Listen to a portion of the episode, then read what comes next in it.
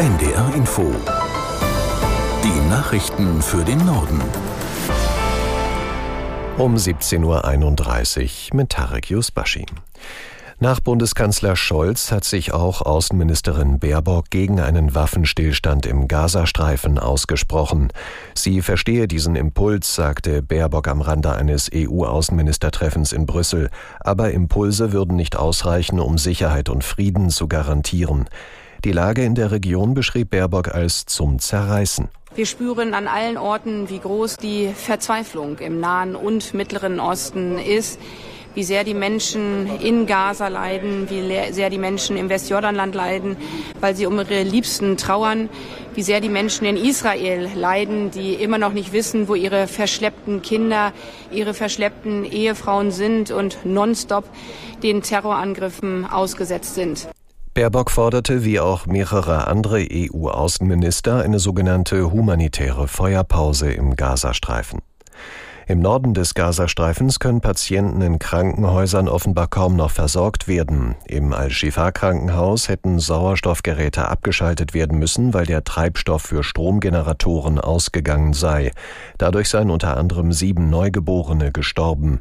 Das hat das von der Hamas kontrollierte Gesundheitsministerium mitgeteilt. Unabhängig überprüfen lassen sich diese Informationen nicht.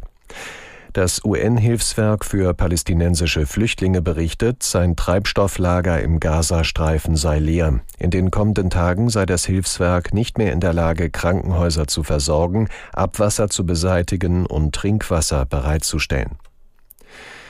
Bundesfamilienministerin Paus hat alle Bürger und Bürgerinnen dazu aufgerufen, Kinder besser vor sexueller Gewalt zu schützen.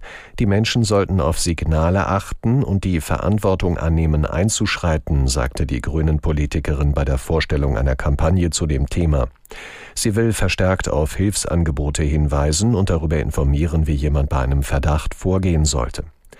Im vergangenen Jahr hat die Polizei mehr als 17.000 Kinder unter 14 Jahren in Deutschland als Opfer von sexueller Gewalt erfasst. In mehr als der Hälfte der Fälle kannten sich Opfer und Tatverdächtige. Die Dunkelziffer liege weit höher, hieß es.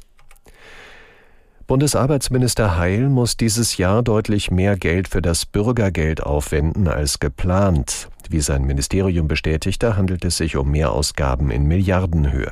Aus Berlin Tim Assmann. Das Bundesarbeitsministerium führt den zusätzlichen Finanzbedarf beim Bürgergeld auf drei Faktoren zurück. Auf inflationsbedingt gestiegene Kosten für Lebensmittel, Energie und Unterkünfte, auf einen negativen Trend am Arbeitsmarkt, der zu mehr Bürgergeldbeziehern führt, und auf die Versorgung von Flüchtlingen aus der Ukraine. Diese Faktoren führen nach Angaben einer Ministeriumssprecherin dazu, dass der bisherige Kostenrahmen für das Bürgergeld und die sogenannten Unterkunftskosten, der auf Schätzungen aus dem vergangenen Jahr beruht, überschritten wird um mindestens 3,2 Milliarden Euro. Die in den Cum-Ex-Skandal verstrickte Hamburger Warburg Bank ist mit einer Klage gegen Steuerrückforderungen der Hamburger Finanzverwaltung gescheitert. Die Klage wurde laut Finanzgericht der Hansestadt abgewiesen. Aus Hamburg Dietrich Lehmann. Das sei ein wichtiger Meilenstein in der Rechtsprechung zu den Cum-Ex-Verfahren in Hamburg, sagt Finanzsenator Andreas Dressel. Die geltend gemachte Steuerforderung war berechtigt, so Dressel. Die Verwaltung habe rechtmäßig gehandelt und im Ergebnis Schaden von den Steuerzahlern abgewendet. 2016 hatte die Hamburger Steuerverwaltung zunächst darauf verzichtet, Steuern in zweistelliger Millionenhöhe von der Warburg Bank zurückzufordern. Kurz zuvor hatte sich Warburg Miteigentümer Christian Olearius im Rathaus mit dem damaligen ersten Bürgermeister Olaf Scholz getroffen. Eine Einflussnahme auf das Steuerverfahren haben sowohl Olearius als auch Scholz zurückgewiesen. Und das waren die Nachrichten.